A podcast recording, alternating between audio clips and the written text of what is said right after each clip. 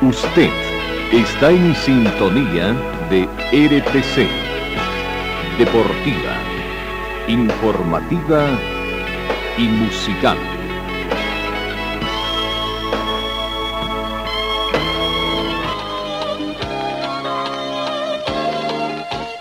Carlos Dalén Celoaiza y el mejor equipo deportivo presentan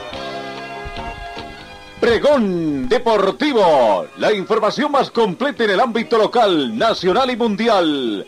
Pregón Deportivo. Deporte, tú eres la paz, sin fronteras ni campeones, millones. ¿Qué tal amigos? ¿Cómo están? Tengan ustedes muy buenos días. Bienvenidos a esta edición de viernes 17 de junio. 6 grados centígrados la temperatura que tenemos en este momento. La temperatura mínima registrada el día de hoy fue de 4 grados centígrados. Eh, no, se estima una máxima de 22 para esta jornada. Eh, el atardecer comenzará a las 17 horas con 58 minutos tenemos vientos a razón de 5 kilómetros hora con orientación oeste. No habrá precipitaciones en las últimas próximas, en las próximas 24 horas. Eh, la sensación térmica es de 4 grados más fría debido al viento. La humedad relativa del ambiente llega al 65%. El punto del rocío actual es de menos 1 grado. La visibilidad horizontal con una polvareda ligera que va afectando a la visibilidad llega a 10 kilómetros. La presión barométrica a 1023 hectopascales. Eh, amigos, de esta forma comenzamos el recuento de la información. El presidente de la Liga Española acusó al Paris Saint-Germain de incumplir con el fair play financiero de la UEFA. Javier Tebas denunció que la UEFA permitió más pérdidas por la pandemia al disminuir los ingresos, pero el país Saint-Germain aumentó su masa salarial en épocas COVID y van a determinar con 600 millones de euros de masa salarial en la temporada 21-22, sin contar la renovación de Mbappé. El presidente de la Liga Española, Javier Tebas, cuestionó este jueves al Paris Saint-Germain de Francia y lo acusó de incumplir las reglas sobre el fair play financiero requerido por la UEFA para los clubes europeos. Es evidente que Paris Saint-Germain incumple las reglas del fair play financiero de la UEFA a través de comportamientos reprochables que ponen en duda la credibilidad del organismo, subrayó el español Tebas en declaraciones que consignó la agencia alemana de noticias DPA. Tebas denunció que la UEFA permitió más pérdidas por la pandemia al disminuir los ingresos, pero el país Saint-Germain aumentó su masa salarial en épocas COVID. Van a terminar con 600 millones de euros de masa salarial en la temporada 2022 sin contar la renovación de Kylian Mbappé. Es evidente que no se están cumpliendo las normas y se pone en peligro todo el sistema del fútbol europeo, terminó indicando cambiamos un poco del fútbol a la natación, comienza el mundial en Budapest. Los estadounidenses Caleb Dressel, Katy Ledecky, Lily King y la australiana Carrie McKeown son algunas de las figuras confirmadas en el Mundial de Natación previstos desde este sábado 18 al 25 de junio en Duna, Arena de Budapest, Hungría. Será la segunda edición del Mundial en esta sede de la capital húngara que ya recibió el certamen en el 2017, mientras que Budapest también va a recibir el Mundial de Natación en aguas libres del viernes 24 al jueves 30 de junio. Eh, bueno, vamos un poco con el tema de lo que es eh, antes vamos con el fútbol egipcio, planes profundos cambian los fracasos. Eh, según se ha conocido, la Acción Egipcia de Fútbol trabaja en una hoja de ruta para actualizar y mejorar la disciplina del fútbol en el país tras recientes reveses. Como todos saben, tuvimos varios problemas en el último periodo, afirmó en conferencia de prensa Hassem Eman, miembro de la Junta de la EFA. El directivo hizo alusión así a la derrota de los faraones en la final de la Copa Africana de Naciones y el fracaso para clasificar rumbo a la Copa Mundial que se va a celebrar este año en Qatar. Nos entristeció lo que pasó y nosotros también tenemos la culpa de eso, admitió Enam. Estamos trabajando para corregir nuestros errores y en ese sentido tuvimos una larga reunión con el ministro de Deportes, Akzaf Sobji, para discutir los planes futuros, precisó. Como parte de los cambios, anunció el despido del seleccionador nacional Enal Garal, nombrado en abril último en sustitución del portugués Carlos Queiroz, quien fracasó en la eliminatoria rumbo a Qatar. Según el especialista, con el fin de elevar el nivel, la EFA contratará a entrenadores extranjeros para el equipo nacional y el sub-23 previo a los Juegos Olímpicos del 2024. Seguimos, eh, vamos con el tema del Mundial 2026, ¿no? Que ya prácticamente Eh, se conoce las sedes de los países eh, que van a estar jugando, ¿no? La, FIFA ha anunciado las sedes, 16 sedes que tendrá el Campeonato Mundial 2026. La última vez que Estados Unidos organizó una Copa Mundial de FIFA fue en 1994 México ha tenido honor en dos ocasiones anteriores, en 1970 y 1986, mientras que para Canadá será su primera Copa Mundial de la FIFA masculina, tras haber organizado la Copa Mundial Femenina en el 2015.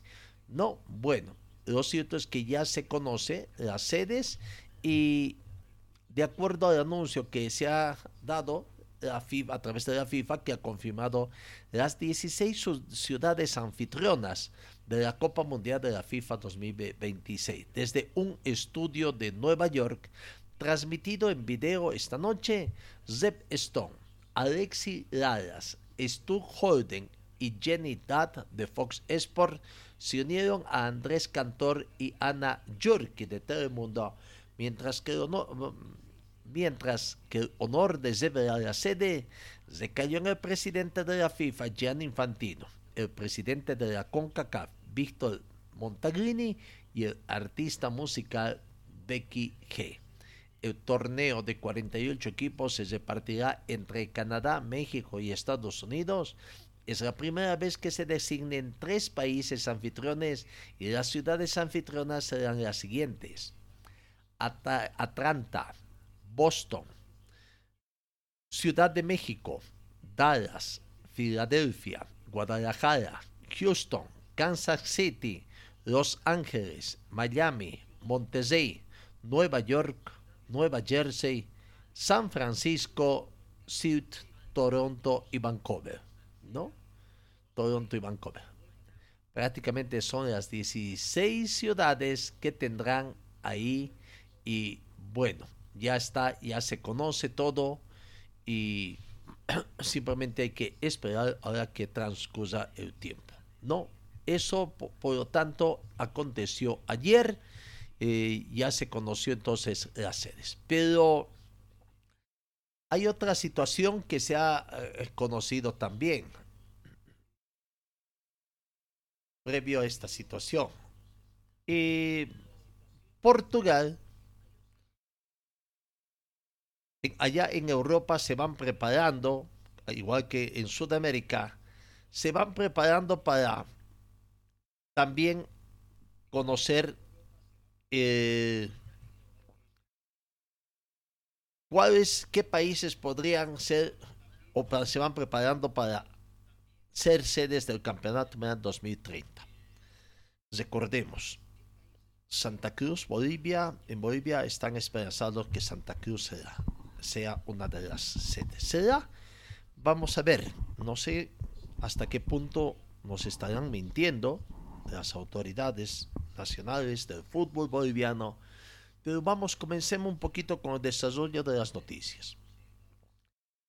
11 de las 14 sedes del Mundial 2030 estarían en España.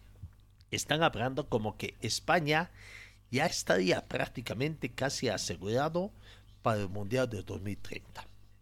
Por lo menos así consta en el documento base del acuerdo entre España y Portugal para la candidatura conjunta. España y, Portugal van presentando, son candidatas también a obtener el Campeonato Mundial 2030 de fútbol. 54 de las 72 subsedes también estarían en territorio español. El documento recoge los requisitos mínimos que deben tener las sedes y subsedes. Lo cierto es que el documento base de la candidatura de la Real Federación Española de Fútbol y de la Federación Portuguesa para el Mundial de 2030, un documento de dos páginas donde primero recoge los aspectos generales de presentación de una candidatura. La candidatura de un mundial debe presentar necesariamente un número mínimo de sedes y otro número mínimo de subsedes, centros de entrenamiento. Es necesario configurar las sedes y las subsedes o centros de entrenamiento. Un mundial de fútbol puede desarrollarse en un mínimo de 12 sedes.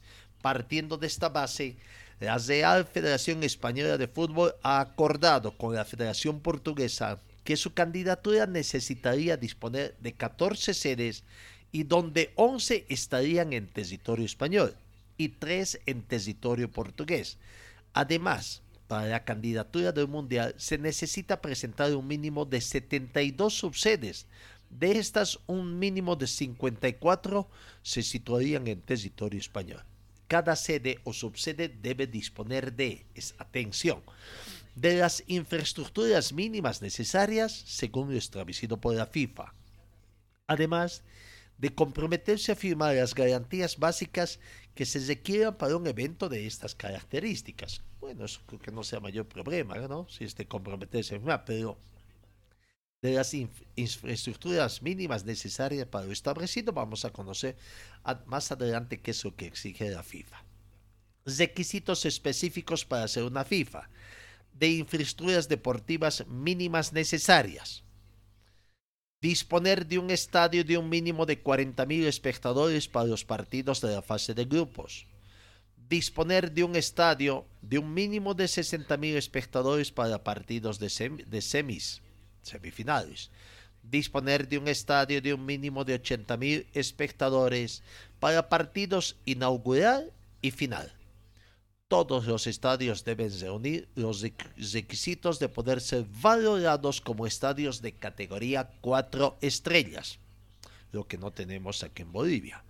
Disponibilidad completa de la totalidad del estadio un mínimo de un mes antes del inicio del Campeonato del Mundo. Deben reunir otros elementos complementarios también. ¿Cuáles son ellos? Zona exterior contigua al estadio con dimensión para instalar todos los servicios complementarios de TV, seguridad, etc. Puesta a disposición de zonas de aparcamientos próximos al estadio con capacidad mínima de 5.000 plazas para organización en los días del partido. Vaya, la zona de aparcamiento, 5.000 plazas, algo que acá en nuestro país es medio difícil de conseguir, ¿no? Pero sigamos viendo más de lo que se necesita. Tres o cuatro hoteles de cinco estrellas a una distancia menor de 40 kilómetros de la sede. Aeropuerto de pasajeros con actividad ordinaria a máximo 40 kilómetros de la sede. Centro ferroviario próximo a la sede. Es algo que no contamos en nuestro país. Un mínimo de cuatro subsedes o centros de entrenamiento a una distancia menor de 40 kilómetros. Centros médicos y hospitalarios de máxima capacidad y prestaciones próximos a la sede.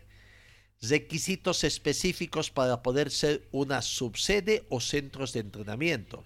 Infraestructura deportiva mínimas necesarias. Disponer de dos campos de fútbol con las mismas dimensiones y misma hierba que la sede principal instalaciones cerradas al público, servicios complementarios, vestuarios, salas de reuniones, salas de recuperación, gimnasios, centro médico, etcétera, equivalentes al estadio 4 estrellas. Iluminación mínima 800 lux. Requisitos de infraestructura complementaria mínimas necesarias, tres o cuatro hoteles de 5 estrellas a una distancia menor de 20 minutos en autobús de la subsede Centro de Entrenamiento. Aeropuerto de pasajeros con actividad ordinaria a máximo 40 kilómetros de la sede. Centro ferroviario próximo a la subsede. Centros médicos y hospitalarios de máxima capacidad y prestaciones próximas a la sede. Bueno, España y Portugal van preparándose para ser subsede. Pero aquí, en nuestro continente, en las últimas horas, tomando en cuenta que la Comenbol compite con la UEFA para organizar la Copa Mundial de Fútbol, en Sudamérica se ha anunciado la candidatura conjunta para el Mundial 2030. Ya son cuatro países que forman parte. Argentina, Chile, Paraguay y Uruguay van juntándose para competir con el proyecto también unificado al de España y Portugal. En las últimas horas, Argentina, Chile, Paraguay y Uruguay hicieron oficial su proyecto de ser sede del Mundial de Fútbol 2030, edición en la que se cumplirá el escenario de la primera fase final del torneo celebrada en Uruguay. Esta presentación fue ayer jueves.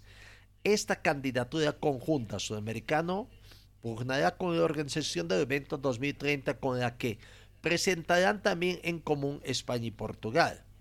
Hoy hemos tomado la decisión política y deportiva de relanzar la posibilidad de que en Sudamérica se realice y en estos cuatro países, Mundial 230, confirmó en conferencia de prensa el vicepresidente de Paraguay, Hugo Velázquez.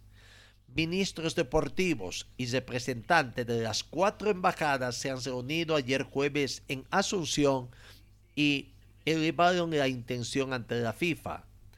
Velázquez aclaró que las candidatas sudamericanas no cuentan con recursos económicos para competir con las grandes potencias mundiales y por lo tanto planifican un, un mundial de manera austera. El centenario del primer mundial. Vamos a recurrir a la historia del fútbol mundial, que la historia eh, que la primera Copa del Mundo fue en Sudamérica, y dijo refiriéndose a la competencia celebrada en Uruguay en 1930. También refirió que Sudamérica es el continente que más exporta y los mejores jugadores al mundo. Sin embargo, los cuatro países sudamericanos deberán establecer obras de infraestructura. Tuvimos también la presencia del representante del Banco de Desarrollo de América Latina, que se ofreció establecer la posibilidad de que ellos financien estas obras de infraestructura que se presentarían en los distintos países, anunció Velázquez. Destacó que estas inversiones quedarían para generar bienestar a los respectivos países. El siguiente paso del bloque es una reunión que se realizará a menos de un, de un mes en Montevideo. Después de esta mesa de trabajo, creo que van a establecer algún tipo de calendario que se va a ir ejecutando, comunicó el segundo al mando de Paraguay. Nunca cuatro países han organizado un mundial. De confirmarse la, conformación, sería la primera vez que cuatro países de las regiones unidos sean un mundial de fútbol. Y bueno, si esperan que Bolivia se suma, ya serían cinco países. ¿Será que estamos ahí en una ventaja ante España y Portugal? La última vez que la Copa del Mundo se jugó en el continente fue en Brasil en el 2014, donde resultó campeona la selección alemana. Este año la competición se va a celebrar en Qatar el 2026, en Canadá, Estados Unidos y México.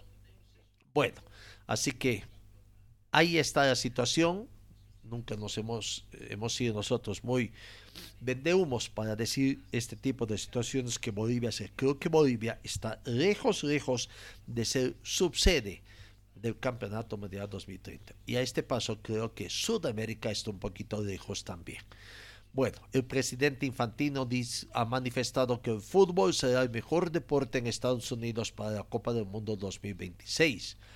Infantino dijo que espera que el fútbol sea el deporte más importante de América del Norte a tiempo para la Copa del Mundo 2026, ya que las ciudades anfitrionas del torneo en Estados Unidos, Canadá y México fueron anunciadas el 16 de junio.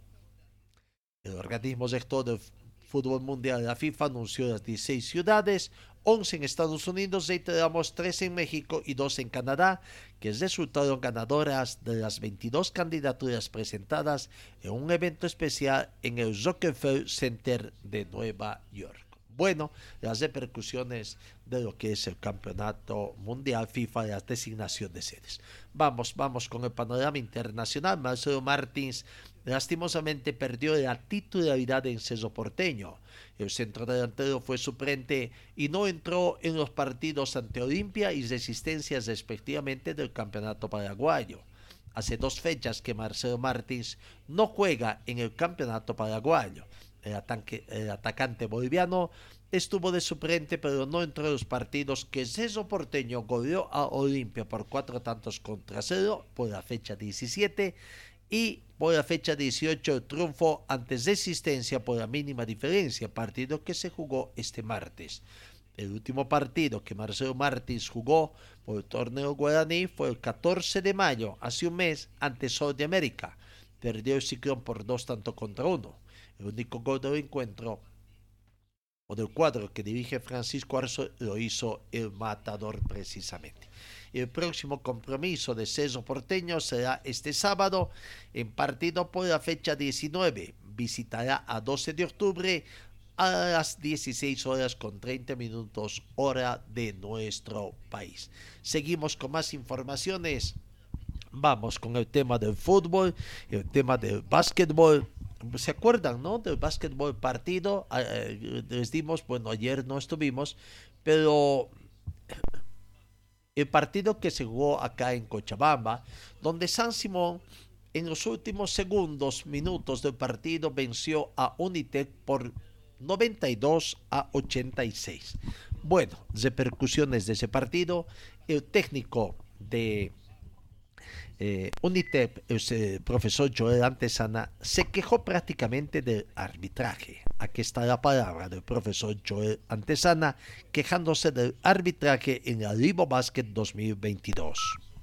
Probablemente el arbitraje es una desgracia, les digo así literalmente. Dos, tres errores de ellos nos está costando este partido. Es lamentable la forma en que arbitrean. Pero obviamente que lo tenían que ganar.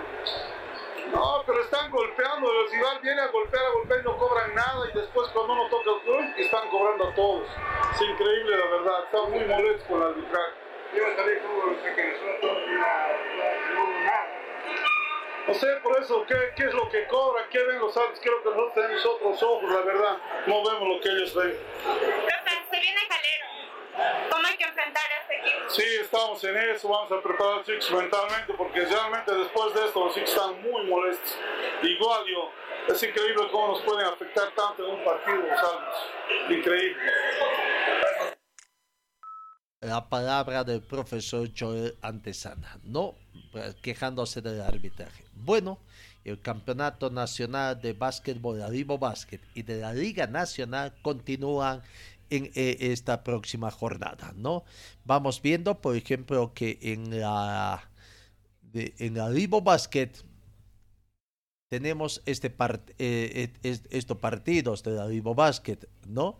Eh, Unitec con prácticamente con Cadero estarán jugando eh, los partidos de que se tienen eh, tenemos Peñador de Quillacollo, por la Libo Basket, eh, ah, no, esto es por la Liga Nacional, Liga Nacional de Básquetbol. Mañana, sábado, eh, se tiene este partido en Quillacollo. ¿A qué hora se juega el partido? Prácticamente el partido está previsto para las 20 horas. Unitep jugará con el Club Atómico Calero Este es por la Liga Boliviana de Básquetbol 2022. Un ITEP con Atómico Cadero, 20 horas, ¿no? En el Coliseo Grover Suárez.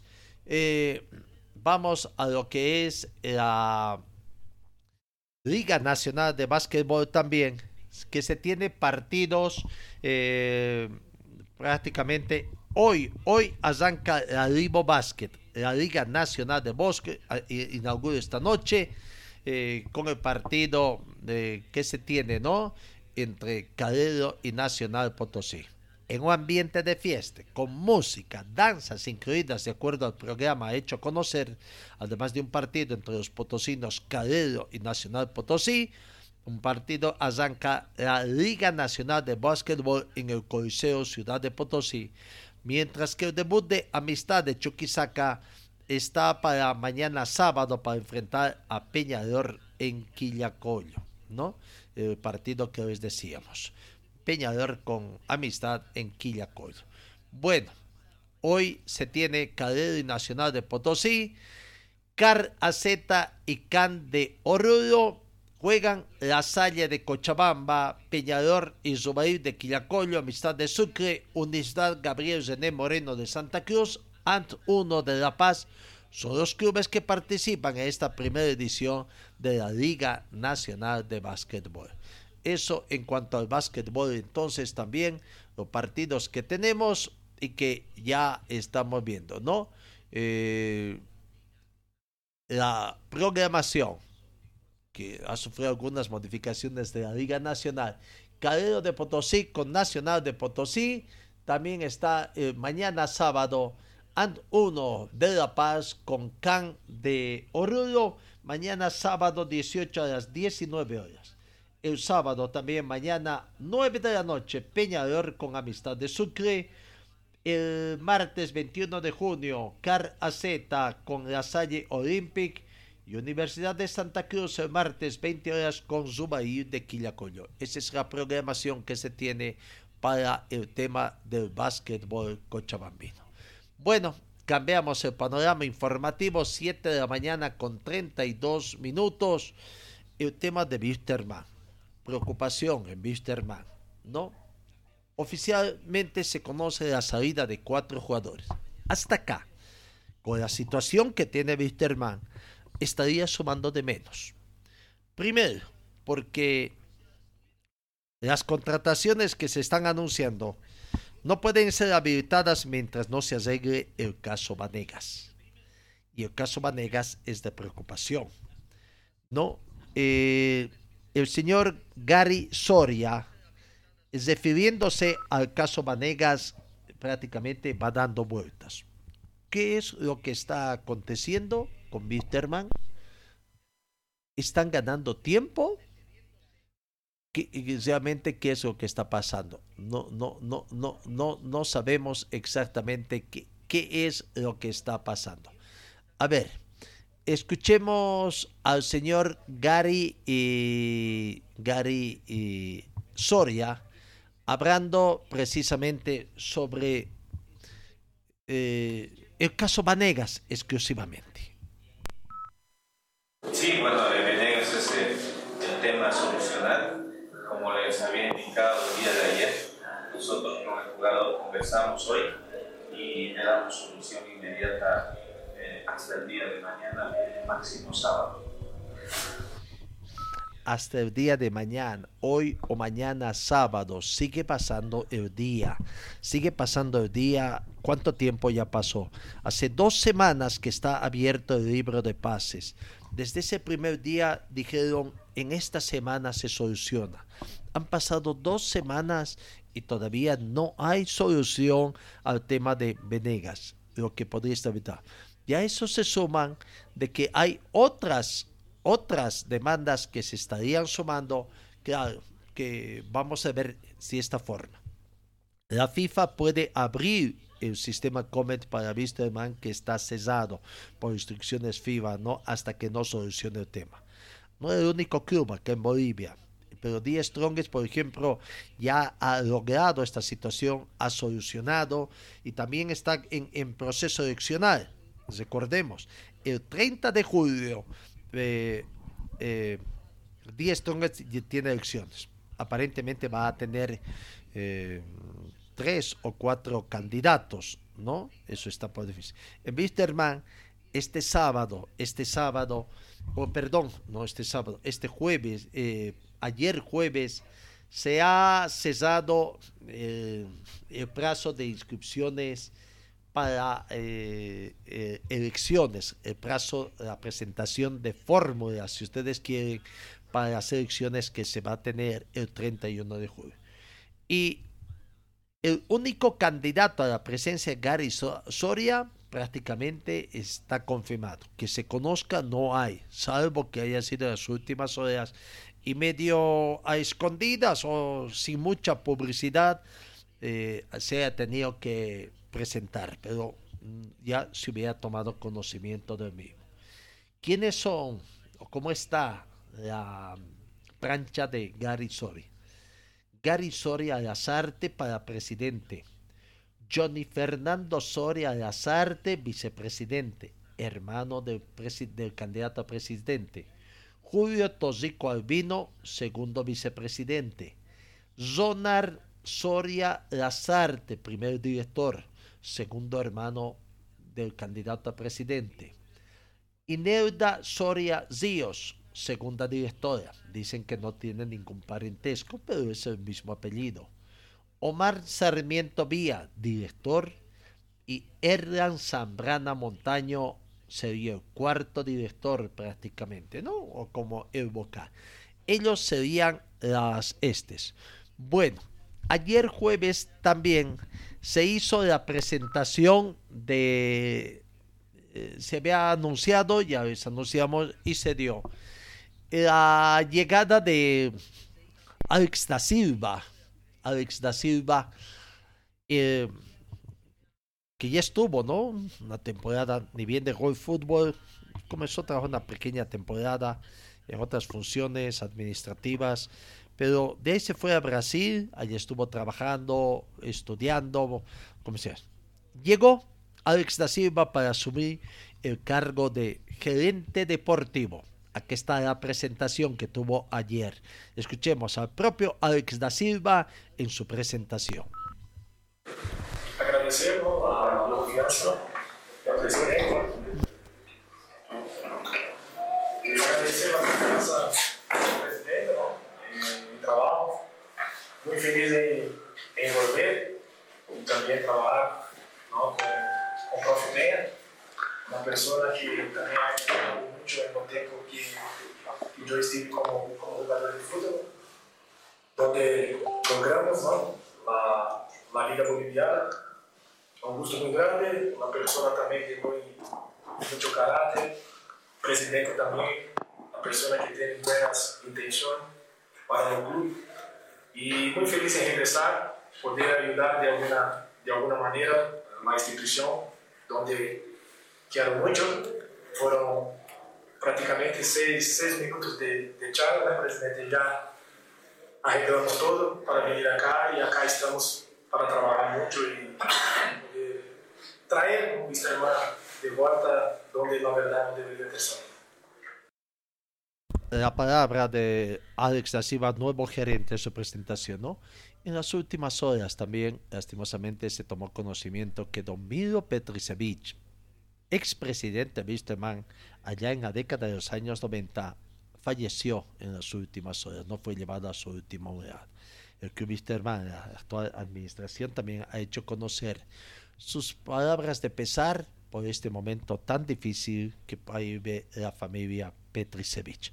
Pero sigamos, sigamos con el tema de eh, la presentación del nuevo gerente deportivo. Álvaro Peña, el presidente eh, o el técnico, también habló, se encuentra muy feliz por la llegada de Álvaro Peña. Dijo, es la primera vez en mi carrera deportiva como director que voy a trabajar con un gerente técnico. Es una satisfacción muy grande tener un director deportivo. Esa predisposición de la dirigencia del presidente de ir mejorando detalles que son importantes y poner un referente del club como lo es Ale para mí es muy importante y la verdad que quedo feliz porque es la primera vez en mi carrera profesional que tengo un director deportivo. Y tanto de grande. Entonces, esto es un gran paso en mi carrera, en la carrera de Alex, en su eh, primer año o semestre como presidente también del señor Garisoria, de que estamos trabajando como una institución que debe trabajar. Entonces, todo esto lo estamos haciendo en bien del club y estamos avanzando de a poco, pero seguro de que esta institución va a crecer como lo que algún día yo sueño que sea esta institución grande, donde el hincha disfrute de su sede, donde el hincha esté identificado más con el club y ese trabajo es dirigencial, ese trabajo es del, del director deportivo y del cuerpo técnico, jugadores y los hinchas tienen que disfrutar de todo esto que nosotros logremos en, puede ser corto, mediano o largo plazo. La palabra de Álvaro Peña, director no satisfecho con la llegada. Habrá que notarse también de que es habitual que en estas conferencias de prensa últimas aparezca Gary Soria acompañado de toda la gente, de su gente de confianza, ¿no? Y Álvaro Peña con integrantes, Bruneto y el profesor Migracho, integrantes de su cuerpo técnico. Ahora creo que esta va a ser la figura que se presente siempre ¿no? en las conferencias de prensa. Quizás Álvaro Peña, eh, primero el presidente Gary Soria, o futuro presidente, eh, el técnico y el gerente deportivo. Pero, pero, sigamos un poco cuál es la expectativa que tiene el trabajo que va a hacer Alex da Silva. Le he preguntado sobre concretamente si ya hay una decisión de qué puesto es eso que necesita Wisterman. Eh, eh, Alex da Silva dijo, mi trabajo será buscar, hay buenos jugadores actualmente, pero mi trabajo será buscar um, jugadores para el recambio, siempre en función a directrices que tenga el club fundamentalmente en la parte económica. La verdad que hablamos ¿no? siempre estamos hablando sobre, sobre esta posibilidad. Eh, todo grande jugador interesa siempre a Wisterman pero en el fútbol no se puede dar nombre, ¿no? Porque cuando se da nombre, eh, ya empieza otros clubes a telefonar para, para el jugador también y eso acaba prejudicando de alguna forma una contratación. Entonces, tenemos sí, pero tenemos también la responsabilidad de que la contratación esté en el parámetro de, de Wisterman, esté en, en el parámetro económico de Wisterman, porque nosotros estamos en un proceso de, de construcción y tenemos también un límite de sueldo, ¿no? de contratación para no hacer locura. Y los jugadores tienen que ser para ser figura también de Wisterman. ¿no? Entonces no puede ser, en los últimos años hay pasado muchos jugadores contratados en Wisterman y que no rindieron. Y eso acabó trayendo también un problema futuro para, para el club ¿no? eh, en la parte económica. Entonces eh, es un momento de, de, de, de tener paciencia para hacer la mejor escuela para que no tenga un problema, problema futuro. Pero esto, né, nosotros ya estamos hablando, né, junto de, de, de profe, eh, creo también que, que el jugador tiene que estar eh, capacitado ao entendimento do modelo de juego que, que, que o treinador quer, não é simplesmente buscar qualquer delantero. Tem que entender como o treinador quer e como vai poder plantear a sua equipe. Então, é um momento que temos que ter um pouquinho de, de, de tranquilidade, mas creio que eh, más a frente puesto, no, no, puesto, puesto, es difícil hablar, eh, porque tenemos un grande plantel también. Entonces no podemos olvidar eso. Tenemos un grande, un grande plantel. Eh, eu creio que no momento agora de fortalecer o, o plantel, não somente falar de puesto, mas sim fortalecer o plantel, poder trazer o melhor é, para a prof, no melhor para o plantel. Eu creio que tem grandes jogadores em todos os postos, né? mas sempre necessita ter, ter mais. Então, necessita desse recambio e, e nós temos muita tranquilidade em falar deste tema, porque nós sabemos que tudo se gera pelea. né? Então, Ahí está la palabra de Alex da Silva, nuevo gerente, hablando sobre eso, ¿no? Eh, su, su, trabajo será precisamente presentar, presentar, buscar jugadores pero en función a los requerimientos que tenga.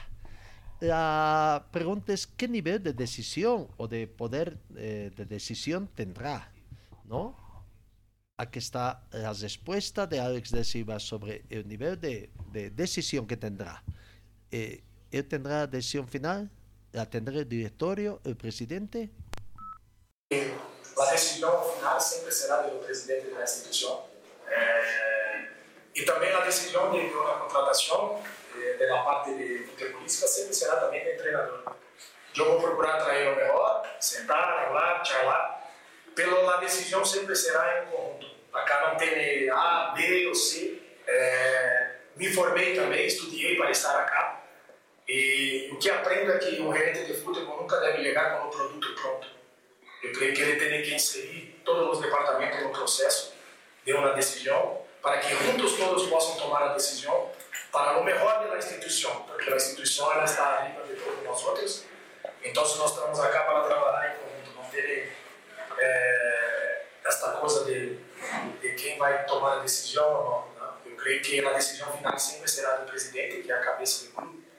Não? E, e como gerente deportivo, eu tenho que pensar também com, com a cabeça do presidente, tenho que pensar com a cabeça do treinador e tenho que pensar também com a cabeça dos jogadores.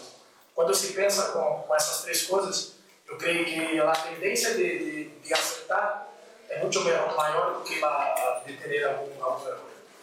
Ahora en el tema de, de contrataciones, quiero que sepan ustedes algo.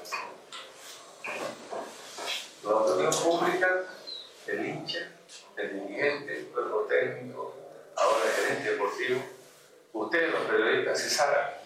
Ahora que nosotros aceptemos con esas contrataciones, bienvenidos, ¿no? porque ustedes saben que a veces uno mira un video, no lo puede ver el jugador, después viene, no sé, tiene problemas de rodilla, tobillo. Entonces, todo eso también estamos viendo, esa posibilidad con AVE de que haya esa revisión, bueno, por más que sea quien sea. ¿Por qué? Porque es una inversión grande que hace el club y no queremos tener problemas posterior. No hacer que un jugador llegue, juegue un partido, dos partidos y después descanse cinco. Entonces, todo eso estamos viendo y en todos los aspectos cuidando a nuestros jugadores.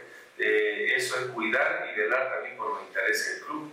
Entonces, eso sepan de que ustedes saben qué es lo que nos falta y desearíamos contar con todos esos refuerzos ya nomás, pero no vienen. Ustedes han visto el caso de Andrés Chávez, que es lo último, él venía, venía, venía y ahora está en otro club, me parece espectacular, pero también nosotros buscamos sinceridad.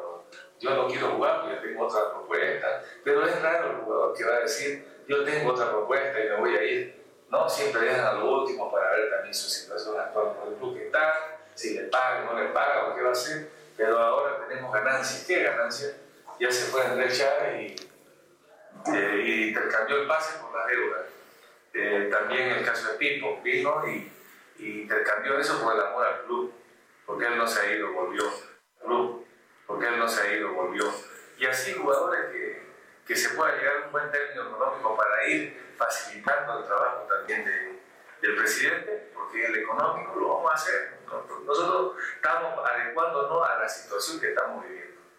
En la Buen día, profe, Gary, Alex. Eh, bueno, no sé, me gustaría hacer una pregunta a los tres, porque hoy se habla del fair play financiero, justamente hablando de lo que dice el profe Peña, ¿no? Los jugadores ven lo mejor en el tema económico, en su derecho están, pero de pronto se han disparado los salarios, eso hace de que clubes como Wilstermann tengan esa crisis eh, económica. Se va a, ver, va, a dar, va a haber un reajuste económico, la economía del fútbol boliviano está de acuerdo a lo que se paga, para los tres se pueden responder. ¿Y qué opinan sobre esa propuesta de que se haga un fair play financiero en Bolivia? Esa idea del fair play financiero, ¿quién la Claudia. Hoy, Claudia. No puede ser él es el fair play que paga más, yo lo digo. Entonces la tira para que contraten jugadores, un ejemplo te lo digo así, de dos pesos y el contrato de 10, entonces fair play para quién? Que la tire bien la pelota, claro, que juegue bien con todo. ¿no? Vamos a ser honestos y sinceros. Yo te la contesto porque él lo va a escuchar y lo va a saber. No, que no nos mientas. Claro, el fair play financiero tiene que ser para todos, ¿no? Entonces, no en beneficio de solo club. Y obviamente eh, todos los clubes eh, considero que tendrían que estar de acuerdo en un financiero, pero correcto, ¿no? A eso vamos. ¿Qué es lo que yo pido, perdón, presidente? ¿Qué es lo que yo pediría como técnico o como jugador de fútbol? Que si me van a pagar dos pesos, eso a mí y yo estoy conforme y feliz, el jugador va a estar tranquilo y que le cumpla. No que le ofrezcan, le ofrezcan 10 y no le cumpla. Y él dice, no, igual voy a cobrar, no, llega esto. Después es un arreglo, pues tiene que ir a otro equipo, no puede ir. Entonces todo tiene que ser en marco de la ley. Para mí debería ser un, un fair play que se cumplan las obligaciones y no se, no endeude el club o no quede en quiebra, no, se pierda equipos como San José de Duro porque eso hace mal al fútbol. Entonces, Witterman apareció un señor que está poniéndole la bala al pecho en la economía y eso no lo hace cualquiera. Entrar a pagar deudas de, de otras gestiones, entonces eso, ese fair play, Alex, bueno, porque te va a tocar, Alex, a ti ver el tema económico, ¿no? Con los jugadores, justamente. No, o futebol, o futebol não tem segredo, o futebol é muito simples. É, o jogador de futebol você ganha um salário alto porque ele te por merecer. É, mas ele nunca começou ganhando 15, 18, ele começou ganhando mil. Só que seu rendimento, sua história, todo o que apresentou no futebol natural, que isso vai ter na, na valoração. Eu creio que é, nós temos agora que, que, que preocuparmos com, com nossa casa, com aquilo que nós temos que solucionar para trazer o melhor para, para o Mister e nós creemos que, que está em boas mãos, porque como disse, isso é bueno para o futebol também. Ter um empresário, isso é bueno, porque o futebol está cambiando. O futebol não é simplesmente mais o Inter tem que ter, entender também de empreendimento, tem que empreender também dentro do clube. Em Brasília já está chegando isso de, de La SAF, não sei se estão inteirados, Cruzeiro já é vendido para a SAF, para um empresário que é Ronaldo é, Fenômeno, que está ali, Botafogo é vendido também. Então, se o futebol está cambiando, o futebol não, não é mais aquele futebol de anos atrás. Agora está tudo novo, tem que ter empreendimento, tem que ter visão, entende? não somente dentro da cancha, mas também de fora, de projetos para o clube, porque a instituição, minha maneira de, de, de, entender, ela não pode ser somente a cancha. Ela tem que ter, pensar no sócio, daqui a pouco tem que ter um clube, tem que ter sua piscina. Essa é a Bueno, ahí está la conferencia de prensa de presentación.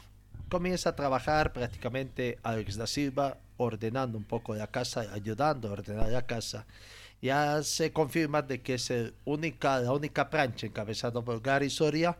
Esperemos de que el caso Vanegas preocupa. El tiempo va pasando y no sé si después va a alcanzar el tiempo, ¿no? Porque también las demandas van cosando. Eh, Javier Sanguinetti fue el primer jugador que dejó la institución.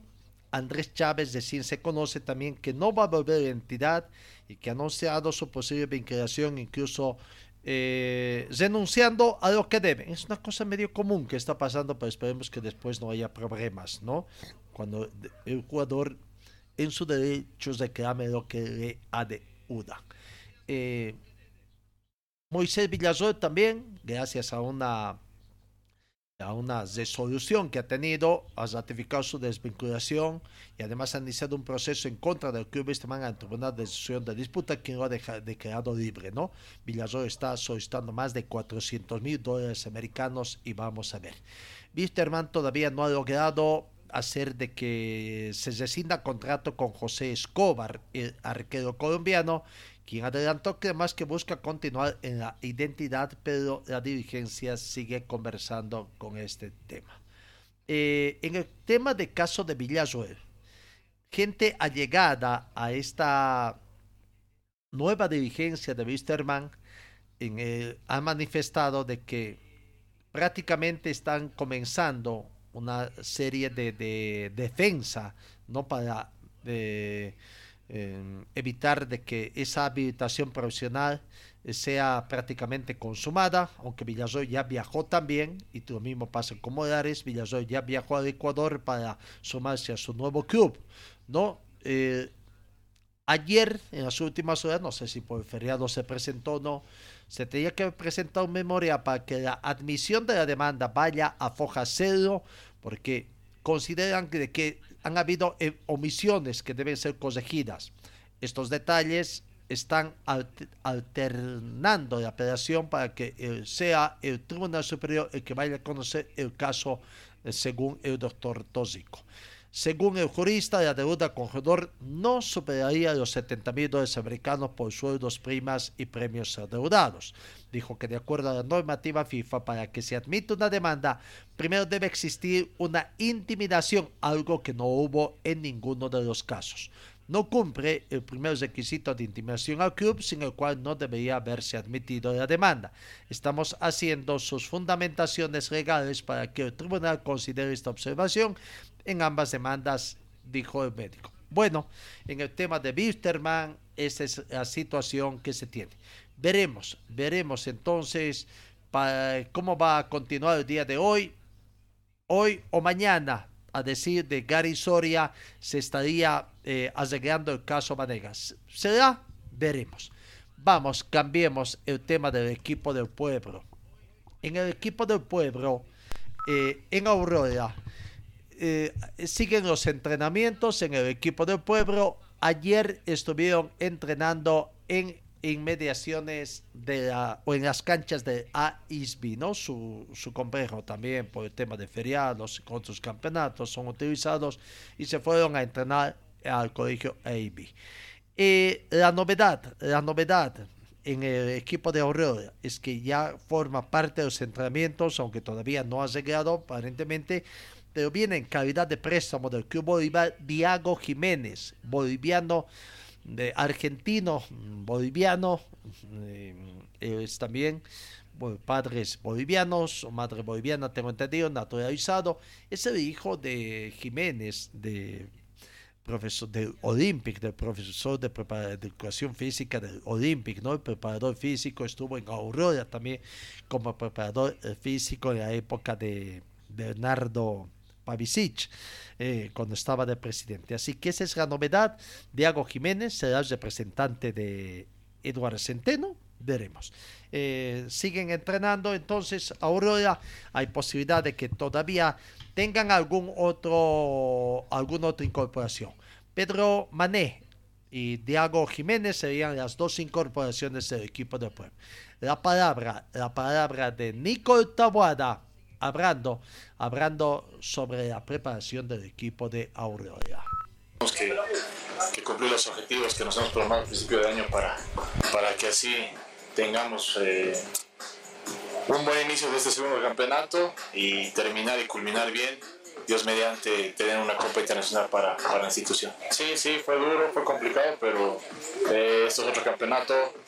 Eh, creo que hemos venido haciendo un buen trabajo para que para que las cosas salgan bien y sobre todo empezar con el pie derecho. La actitud, la predisposición del trabajo, creo que nunca hemos, eh, hemos eh, puesto excusas, así que siempre con la misma predisposición y las ganas de hacer eh, muy buenos entrenamientos para que el, día del, inicio del campeonato, pues como te dije, ¿no? empezar con el pie derecho para que para que el sueño eh, que hemos venido plasmando no podamos cumplir. No, no, bien, bien, creo que todo, todo, todo el que venga tiene que, tiene que contribuir al, al, club y más que todo eh, a los compañeros, tienen que adaptarse a nosotros porque nosotros somos como una familia, entonces eh, así que yo creo que ya poco a poco van a ir engranándose más. La palabra de Nico Tabuada. Cambiamos de otro equipo cochamino, vamos a Universitario de Vinto, que también eh, está, continúa sus entrenamientos eh, acá en Cochabamba, pensando también en lo que es el inicio de campeonato, ¿no?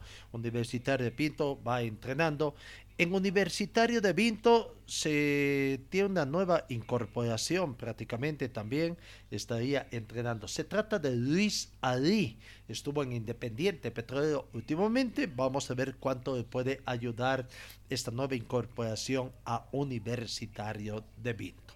Eh, entonces, con una nueva incorporación, Luis Ali, eh, Universitario de Vinto. Vamos con el otro equipo, Palma Flor, el equipo cochabambino. Eh, va preparando, no tiene mayores, eh, mayores eh, incorporaciones hasta el momento, aunque el técnico sabe que necesita un delantero o en defensa, defensa también, por lo menos tres incorporaciones habría solicitado Humberto Viviani, pero todavía no hay nada, siguen en la búsqueda. Aquí está la palabra del profesor Viviani hablando, hablando de los entrenamientos, más o menos como va viendo las exigencias que tiene en el plantel de Palma Flor. Jugadores de calidad, o sea, sin tener un montón de jugadores sin ocuparlos. Y más que todo, yo creo que el jugador tiene que tener conciencia de que esta es su profesión y ser un buen profesional en el buen sentido humano. Innegable que ellos van a jugar, pero después la persona y hacer una buena sociedad, un buen conjunto de jugadores en un equipo, eso es importante para los jugadores. Un consejo que le doy, ¿no? De que, de que apelen a ser primero buenos seres humanos para la sociedad y para el equipo donde puedan estar. No me han dicho, pero yo he prescindido de unos dos o tres jugadores de acá, eh, que creo que ya han arreglado con Peter Lucas, que se ha ido el brasileño extranjero que no era lo que nosotros esperamos, que no fue lo que el equipo necesitaba. Entonces, yo creo que fue consciente, no sé cómo arreglaron la situación, pero eh, eh, arreglaron creo bien y, y, él se fue, ¿no? Así que de ahí en adelante vamos a ver qué más hace falta al equipo. Sí, sí, Pedri, pero te digo respuesta ahorita y mi celular va a reventar más de lo que revienta por mensajes de los empresarios, de todo el mundo. Así que nosotros estamos por debajo buscando los jugadores que se necesitan del equipo la palabra del profesor Humberto Viviani. Eh, dos jugadores más posiblemente salgan del jugador. Ya se fue Lucas, ya se arregló. En Uruguay se anuncia la contratación del arquero Carlos Mosqueda, ¿no? De nacionalidad colombiana y bueno, ya estaría eh, llegando en las próximas horas para sumarse al trabajo del técnico Julio César Valdivieso. Eh, también había el ex portero Jimmy Zoca, también que se fue allá. Veremos que otros eh, porteros podrían estar llegando a convertir más.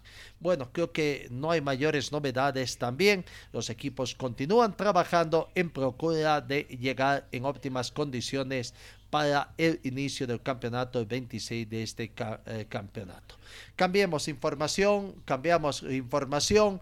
Eh, el Comité Olímpico Boliviano ha hecho conocer ya la nominación del equipo Bolivia que va a estar eh, precisamente participando en los Juegos Sudamericanos, Juegos Bolivarianos también, ¿no? Allá en, en Colombia, ¿no? En Valle Valledupar, prácticamente en Colombia. Eh, también se ha hecho el conocimiento de que eh, los abanderados, los abanderados en damas será Karen Toses de la natación y Marcos Rojas, el abanderado de, eh, en, en, varones. Así que ya está listo, ahí se conoce también la nómina de, de la delegación y bueno, deseamos suerte a nuestro movimiento. Estaremos eh, dando mayor información en torno a los atletas individuales que van a estar y los equipos de conjunto que van a participar de estos eh, Juegos de Sudamericanos, Juegos Deportivos Valle de Pur, Juegos eh, Bolivarianos en Valle Dupar en, en Colombia. otras situaciones en los Juegos de Comenbol, en la fiesta Evolución eh, por el sub 13 masculino, eh, por el grupo B, Independiente del Valle y Tahuicha Aguilera empataron 1 a 1. Valle Caucana 0, Boca Junior 2, Barcelona de Chiquillo 4, Palmeiras, o 0, Palmeiras 4. Caracas venció a Pro Trainings por 6 a 2, algunas goleadas que da. En el sub-14 femenino, Internacional goleó a Deportivo Trópico de Bolivia por cuatro tantos contra cero. En el sub-16 femenino, el, Deportivo Trópico perdió ante Valle Caucana por dos tantos contra. Los torneos de la Comenbol que se está realizando. Amigos, final de nuestra entrega. Bolívar también ya después de su vacación comienza su trabajo, pensando también en su partido que va a jugar ante Brumming en condición de visitante, cambiando de localía porque en La Paz no hay escenario deportivo por una situación que presentó. Amigos, gracias por su pretensión, que tengan un lindo viernes y Dios mediante el encuentro el día lunes. Un buen fin de semana. Fue el equipo deportivo de Carlos Dalén Celoaiza que presentó Pregón Deportivo. Gracias al gentil auspicio de nuestras casas comerciales. Ustedes fueron muy gentiles y hasta el próximo programa.